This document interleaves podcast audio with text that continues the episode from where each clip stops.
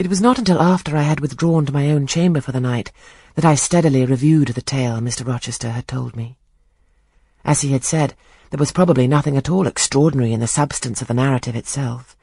A wealthy Englishman's passion for a French dancer and her treachery to him were everyday matters enough, no doubt, in society. But there was something decidedly strange in the paroxysm of emotion which had suddenly seized him when he was in the act of expressing the present contentment of his mood and his newly revived pleasure in the old hall and its environs. I meditated wonderingly on this incident, but gradually quitting it, as I found it for the present inexplicable, I turned to the consideration of my master's manner to myself. The confidence he had thought fit to repose in me seemed a tribute to my discretion. I regarded and accepted it as such.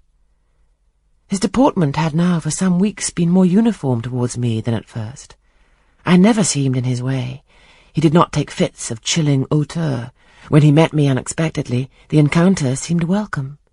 He always had a word and sometimes a smile for me.